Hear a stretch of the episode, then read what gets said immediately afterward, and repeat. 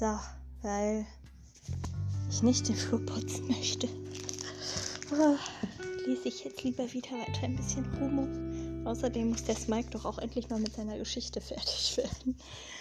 Mm, ja. Äh, also auf in ein neues kleines Geschichtenabenteuer à la Smike. Ähm, die kleine Mini-Überschrift ist Die Musik der Sterne. Ähm, genau, und da hat gerade der Bürgermeister äh, geschrien, wir stehen am Abgrund zur Hölle, was sollen wir tun? Genau, und jetzt antworten die Lindwürmer. Und die Lindwürmer riefen wie aus einer Kehle, wir tanzen zur Musik der Sterne. Rumo blickte, oh, Rumo blickte zu der Haifischmade hinauf. Smikes Blick schien in einer anderen Welt zu schweifen, weit, weit weg von den Teufelsfelsen. Nun, es war heller Mittag, fuhr er fort. Kein Stern war am Himmel zu sehen und Musik war auch nicht zu hören. Schon gar keine Sphärenklänge, aber, aber darum ging es nicht. Das mit dem Abgrund der Hölle und der Musik der Sterne, das waren Sprachbilder, die sich ein paar Lindwurmdichter vor vielen Jahren ausgedacht hatten, um dem Ritual einen festlichen, anspruchsvollen Charakter zu geben. Nun, so anspruchsvoll waren diese Metaphern nicht, sie waren eher etwas kitschig, aber sie erfüllten ihren Zweck. Die Lindwürmer gerieten dadurch in eine kämpferische Erregung, die der Ernsthaftigkeit der Situation angemessen war. Gumu wollte eigentlich eine Zwischenfrage stellen, die Worte Sphärenklänge und Metaphern betreffend, aber Smike fuhr in seiner Erzählung unbeirrbar fort. Und dann begannen die Lindwürmer zu tanzen. Einige von ihnen ergriffen Instrumente, Tambourine, Flöten, Lauten und stimmten eine flotte Musik an, die sofort in die Beine ging. Auch das war Bestandteil des Rituals. Melodie und Takt waren genau vorgegeben. Die Tanzschritte wurden schon in der Schule jedem Bewohner der Lindwurmfeste eingepaukt. Es war sehr wichtig, dass dabei ordentlich mit den Füßen gestampft wurde. Tief unten standen die kupfernen Kerle und staunten. Sie machen Musik, raunte einer der Adjutanten General Tic-Tac zu. Es war nicht die Musik, die General Tic-Tac beunruhigte. Es war das rhythmische Stampfen, das ihm zu denken gab. Denn wenn er Dinosaurier tanzt, dann wackeln die Wände. Wenn mehrere Dinosaurier tanzen, dann bebt die Erde. Aber wenn alle Dinosaurier der Lindwurmfeste im gleichen Augenblick tanzen, dann bröckelt das Universum. Humo keuchte. Und plötzlich schien der Himmel einzustürzen. Ein Steinbrocken so groß wie eine Haus kam herabgeschossen und krachte nicht weit von General Tic-Tac und seinen Adjutanten entfernt in die Erde, nicht ohne 25 kupferne Kerle unter sich zu begraben. Sie werfen mit Stein, rief ein Adjutant. Sie werfen mit Felsen, rief ein zweiter. Sie werfen mit Bergen, schrie ein dritter. In der Luft rauschte es, als würde ein Schwarm Vögel über ihn herfallen, und dann wurde er von einem Felsklotz drei Meter tief in die Erde gerammt. Verflucht, rief General Tic-Tac. Sofortiger Rückzug, Tack drehte sich um und stampfte klappernd davon. Das war ein Befehl, der die kupfernen Kerle völlig irritierte. Sie hatten sich noch nie zurückgezogen, sie waren immer nur vorgerückt. Hatten sie sich etwa verhört? Anstatt General Tic-Tacs Kommando wie gewöhnlich umgehend zu folgen, traten sie ein paar Sekunden auf der Stelle. Dieser Augenblick der Verwirrung war es, der das Schicksal der meisten von ihnen besiegelte. Es rumpelte noch einmal, noch lauter, noch bedrohlicher als zuvor, als würde die Erde mit Findlingen gurgeln. Und dann sahen sie sie, die riesige Lawine, die von der Lindwurmfeste auf sie niederging. Eine graue Woge aus Stein, die wie ein Vorhang über die kupfernen Kerle fiel und sie gnadenlos zu Schrott zermalmte. Smike seufzte erschöpft. Zwei Drittel der Armee der kupfernen Kerle wurden innerhalb von Sekunden vernichtet und unter meterhohem Geröll begraben. Der Rest, darunter General Tic-Tac, konnte entkommen. Man sagt, er sei geradewegs in die Hölle geflohen. Rumo japste, der Böse war entkommen, das war nicht richtig. Tja, sagte Smike, dies war die Geschichte der kupfernen Kerle. Aber es war noch nicht das Ende der Geschichte der Belagerung der Lendwurmfeste. Oh nein. Rumo war verdutzt. Würde jetzt eine noch fürchterlichere Armee als die kupfernen Kerne, äh, Kerle aufmarschieren? Er war auf alles gefasst. Nein, das war nur das Ende der kriegerischen Belagerung der Lindwurmfeste. Niemand, nicht einmal die verwegenste Söldnerarmee Zamoniens wäre nach der Sache mit den kupfernen Kerlen auf die Idee gekommen, die Lindwürmer noch einmal zu belästigen. Im Gegenteil. Es wurde für lange Zeit sehr, sehr still um den Berg.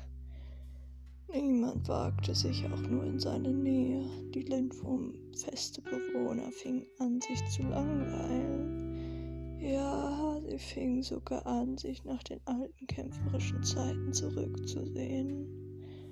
Draußen, ah, draußen auf den Teufelsfelsen wurde wieder die Trommel gerührt, aber in weiter Entfernung und gedämpft von Donner und der Brandung. Die Geschichte von den Huldlingen.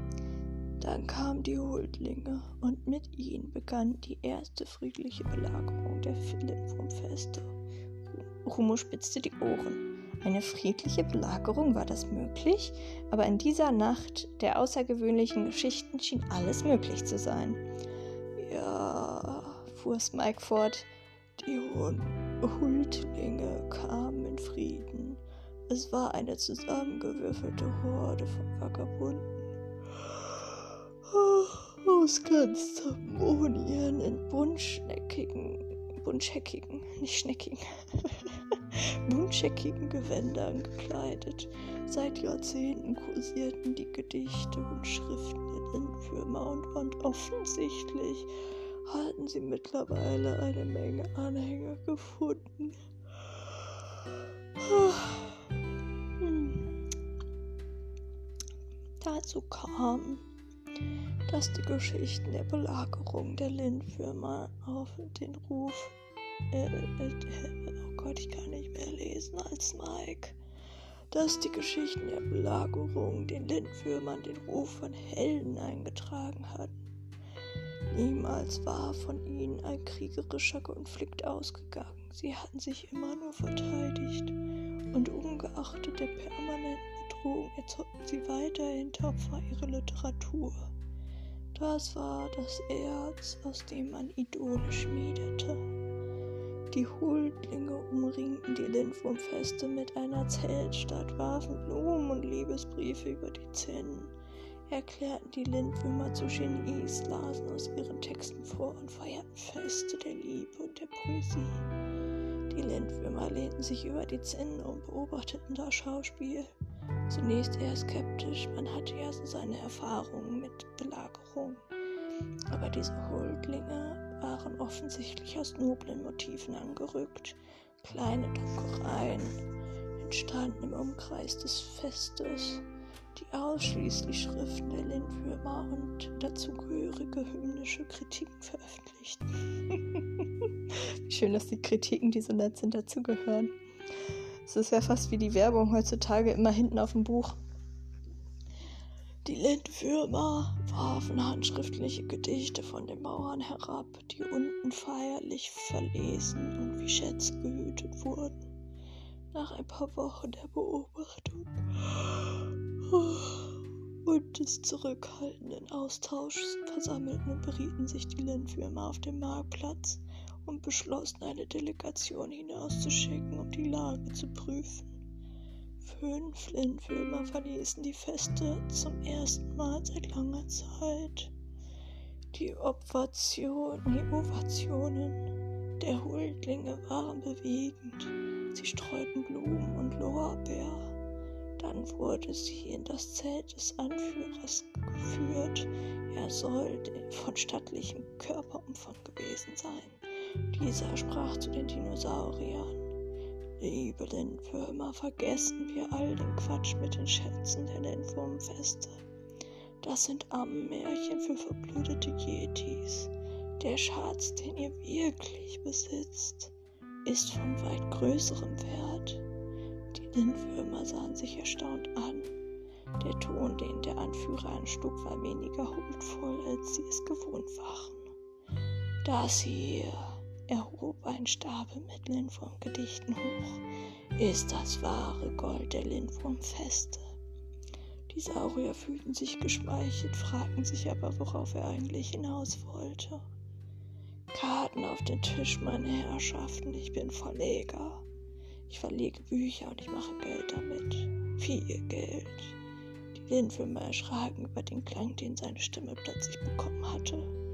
Heldentum, Märtyrerschaft, Märtyrerschaft. Ich kann nicht mehr lesen, wie gesagt. Damit lassen sich Literaturpreise ergattern. Es kommt gar nicht so sehr darauf an, was ihr schreibt. Prominenz, das ist das Zauberwort. Die Saurier waren immer noch sprachlos. Ja, Prominenz, genau darin liegt euer Schatz, in eurer Popularität. Eine ganze Festung voller Helden, die Gedichte schreiben, kann sich ein Verleger bessere Autoren wünschen meine lieben Lennenfirma, eure Gedichte kombiniert mit meinen Druckmaschinen und der Mundpropaganda der Huldlinge. Das ist besser als eine Native-Toffen-Lizenz zum Geldprägen. Ich möchte euch bitten, darüber sorgfältig nachzudenken. Die Lindwürmer waren empört.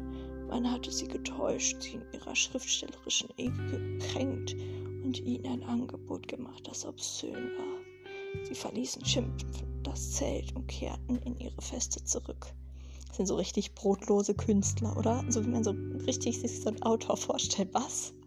Geld mit meiner Kunst verdienen? Auf gar keinen Fall.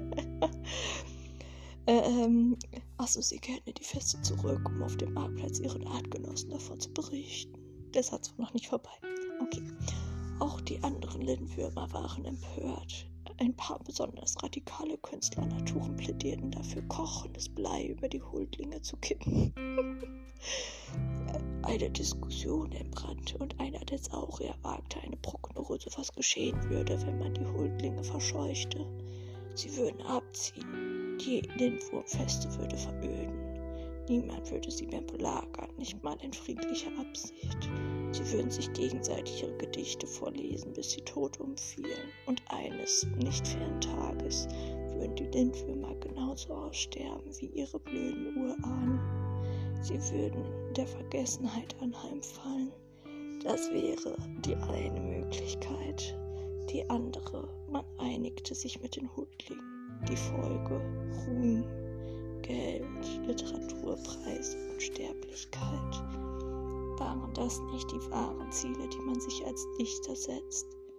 Nein, rief ein anderer Lindwurm, Wahrheit, Arbeit, das Orm zu erlangen und das Orm zu behalten. Das seien die Tugenden. Die großen Ziele, die man sich als Dichter zu setzen habe, sonst nichts. Er wurde niedergebrüllt. Der Vorredner ergriff wieder das Wort. Er sprach sehr laut und sehr langsam.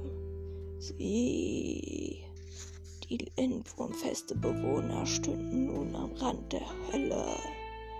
Wäre es da nicht angebracht, zur Musik der Sterne zu tanzen? Er hatte die Sache auf den Punkt gebracht. Die Hölle das war die künstlerische Anonymität, die Musik der Sterne, das war der Applaus des Publikums. Ich will Wirkung, schrie ein Saurier. Ich will gute Kritiken, rief ein anderer. Stimmgewirr erfüllte den Marktplatz, alle redeten durcheinander. Kommerzieller Ausverkauf, rief noch der sehr alte Saurier dazwischen. Aber das blieb der letzte kritische Kommentar. Es wurde beschlossen, dass man mit den Huldlingen eine große Feier auf dem Marktplatz der Feste veranstalten würde. Die Lindwurmfeste öffnete zum ersten Mal und exklusiv für die treuesten Verehrer ihre Pforten. Der Anfang einer goldenen Zukunft. Rumo wurde langsam ungeduldig. Er fragte sich, wann es endlich wieder zur Sache ging. Große Tag kam bald. Ein langer, feierlicher Zug von Huldlingen zog die Stadt hinauf. Blumen und Handzettel mit Lob, äh, Lobreden um sich werfen, Musik sagen. Rotwein für alle. Als der Zug auf dem Marktplatz angekommen war, behetzte sich der dicke Anführer der Huldlinge nach vorn und hielt eine Rede. Wie schön der auch, wie dick der sein muss, wenn er sich wälzen muss. Warum gibt's von dem eigentlich kein Bild? Schade. Er winkte dem Bürgermeister zu sich heran und rief: Dies ist der Beginn einer neuen Zeitrechnung. Es fehlt eine Zeit, die frei von Lindwürmern sein wird. Die Lindwürmer horchten auf. Es wird eine Zeit, in der die Verbreitung der Lindwurmliteratur unter Todesstrafe verboten sein wird. Es wird eine Zeit, in der es unter Todesstrafe verboten sein wird, ein Lindwurm zu sein. Der Bürgermeister sah ihn entsetzt an. War das etwa eine Scherzrede? Wie konnte der Kerl es wagen, diesen feierlichen Augenblick so taktlos zu entweihen? Da griff der Anführer der Huldlinge in sein Gewand, zog ein Kurzschwert heraus und hielt es dem Bürgermeister an die Kehle. Nur mal im Ernst, Leute, rief er, ihr könnt es auf die eine oder andere Weise haben. Wenn ihr das hier halt überstehen wollt, müsst ihr nur ein paar einfache Fragen beantworten. Wo ist dieser hausgroße Diamant? Wo ist der Smaragdsee? Wo ist der Zugang zum Mittelpunkt der Erde? Rumo über, hob überrascht den Kopf. Die Huldlinge hatten Waffen? Etliche Lindwürmer schrien auf, die Huldlinge rissen sich die bunten Gewänder herunter und darunter kamen Rüstung, Schwerter und Messer zum Vorschein. Ja, so sieht es aus. Es hat sich ausgehuldigt, lachte der Anführer und ließ den Bürgermeister los um die schmutzige Arbeit seinen Soldaten zu überlassen. Rumo keuchte. Diese Huldlinge waren ja schlimmer als die kupfernen Kerle. Selbst ihnen hatten sie getäuscht. Tja, die Huldlinge waren in Wirklichkeit ehemalige Soldaten, die sich alle an irgendwelchen Belagerungen der Lindwurmfeste beteiligt hatten. Ihre Körper waren übersät von Brandwunden, ihre Gesichter voller Hass. Irgendwann waren sich einige von ihnen in einer berüchtigten Söldnerschenke in Gralsund begegnet und hatten sich in Rage geredet. Und der Wirt dieser Kneipe war der korpulente Anführer der Huldlinge. Er hatte den raffinierten Plan, alle Lindwurmfeste geschädigten Söldner Samoniens zu versammeln und die Feste durch einen Trick zu erobern. Und es hatte tatsächlich funktioniert. Kunge knurrte. Was für eine Niedertracht. Hier die bis an die Zähne bewaffneten, kriegserfahrenen, rachsüchtigen, blutdürstigen Söldner, da die verweichlichten, Gedichte schreibenden, unbewaffneten Lindwürmer, ohne ihr heißes Pech, ohne das gekochte Blei, die letzte Schlacht dem Lindwurmfest erschien ein sehr ungleicher Kampf zu werden. Rumo nickte ernst. Das würde keine Schlacht, sondern ein noch grausameres Massaker als das der kupfernen Kerle an ihren Schöpfern. Aber etwas in Zweigs Stimme ließ Rumo wieder aufhorchen. Nun geschah etwas Erstaunliches. Erstaunlich für die Söldner, aber am erstaunlichsten für die Lindwürmer selbst. Eine Sekunde Einige Sekunden lang war es vollkommen still auf dem Marktplatz. Selbst die Söldner hielten inne, als ahnten sie das bevorstehende Unheil. Dann änderte sich etwas im Aussehen der Lindwürmer. Oh, ich muss mal eben eine Fliege töten. Hm. Ähm, in ihrer Haltung, in ihren Augen, in ihren Gesichtszügen. Aus ängstlichen Grimassen wurde einschüchternde Raubtierfratzen. Die Lindwürmer entblößten diese sorgsam verborgenen Reißzähne. Ihre Kiefer klappten auf wie Bärenfallen. Geifer lief ihnen aus den Lefzen, aus ihren Kehlen kamen Geräusche, die eine Armee roter Gorillas blitzartig zurück auf die Bäume gescheucht hätte. Ein paar von ihnen rissen sich die samtenen Umhänge vom Leib und zeigten ihre zentnerschweren Muskelstränge. Ja, in den Dinosauriern erwachten die Instinkte ihrer mächtigen, fleischfressenden Vorfahren, geweckt von der unmittelbaren Bedrohung aus den verweichlichen Elfenbeinturmbewohnern wurden innerhalb eines Augenblicks, Smike schnipste mit den Fingern, wütende Urechsen. Rumo ballte die kleinen Fäuste und boxte aufgeregt in die Luft. Kampf! Also doch! Nun erst entbrannte die wahre Schlacht um die Lindwurmfeste, ein Gemetzel, gegen das die Schlacht im Nurenwald ein läppisches Geplänke gewesen sein muss. Die Lindwürmer besaßen keine Waffen, sie waren selbst welche. Perfekt konstruierte Kampfmaschinen, tödlicher als die kupfernen Kerle, mit Drachenpanzern statt Eisenschilden, mit messerscharfen Raubtierzähnen statt Messern, mit Riesenkrallen statt Säbeln. Es war nicht so, dass die Söldner vor Schreck ihre Waffen fallen gelassen hätten. Sie waren verblüfft, weil sie nicht damit gerechnet hatten, auf Widerstand zu stoßen. Und jetzt blickten sie in aufgerissene Lindwurmrachen. Sie waren die erfahrensten Söldner Zamoniens, tausend Kämpfen erprobt durch alle Feuer gegangen, die schon mit ganz anderen Bedrohungen fertig geworden wären als ein paar wilden Tieren. Außerdem waren sie bis an die Zähne bewaffnet und kein Dinosaurier war unverwundbar. Es ging fürchterlich zur Sache. In den Gassen der Lindwurmfeste spielten sich noch nie dagewesene Szenen ab.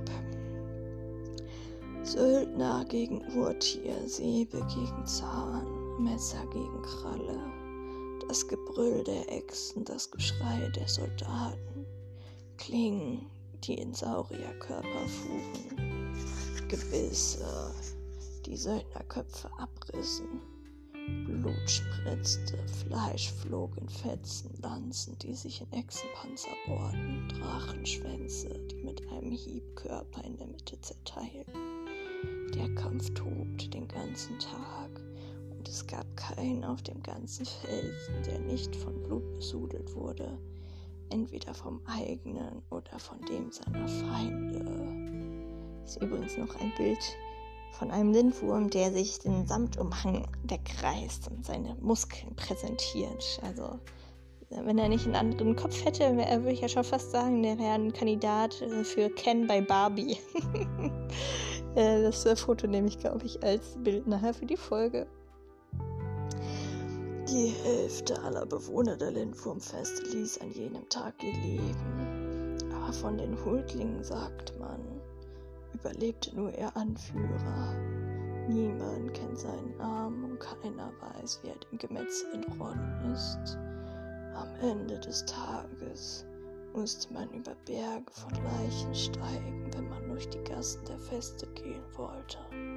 Das Blut stand knöchelhoch, lief in die Abwässerkanäle den Fels hinab und der ganze Berg, die komplette Lindwurmfeste, färbte sich blutrot. Rumo schnaufte. Das war mehr Kampf, als er erwartet hatte. Dies, mein Sohn, schloss Mike seinen Vortrag, war die Geschichte von den Belagerungen der Lindwurmfeste. Es gibt viele Lehren, die man daraus ziehen kann. Such dir bei passender Gelegenheit eine davon aus. Smike rollte mit den Augen und versank langsam in seinem Tümpel.